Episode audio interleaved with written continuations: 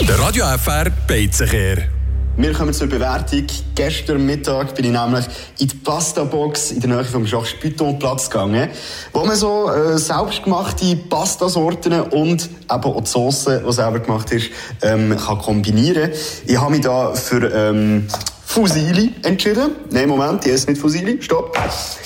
Ich habe mich für Farfalle Pasta entschieden, mit einer guten Bolognese und Käse. Die Portion, wie gesagt, äh, grosszügig, also viel Pasta. Ein Ticket zu wenig Sauce äh, für meinen Geschmack. Aber gleich, ich muss sagen, es ist auch gleich etwas anderes, als wenn man die Pastas irgendwo kauft oder sie halt äh, selber gemacht isst. Außerdem ist auch die Sauce wirklich sehr gut gewesen, sehr würzig. Meine Großmutter würde da ah, rassige Sauce ähm, äh, sagen dazu. Ähm, gleich einen kleinen Punktabzug gibt es wegen der Mischmenge Sauce und Pasta. Gleich muss ich aber sagen, es ist tatsächlich äh, die beste Pasta-Box die ich bis jetzt hier im Kanton Fribourg gegessen habe.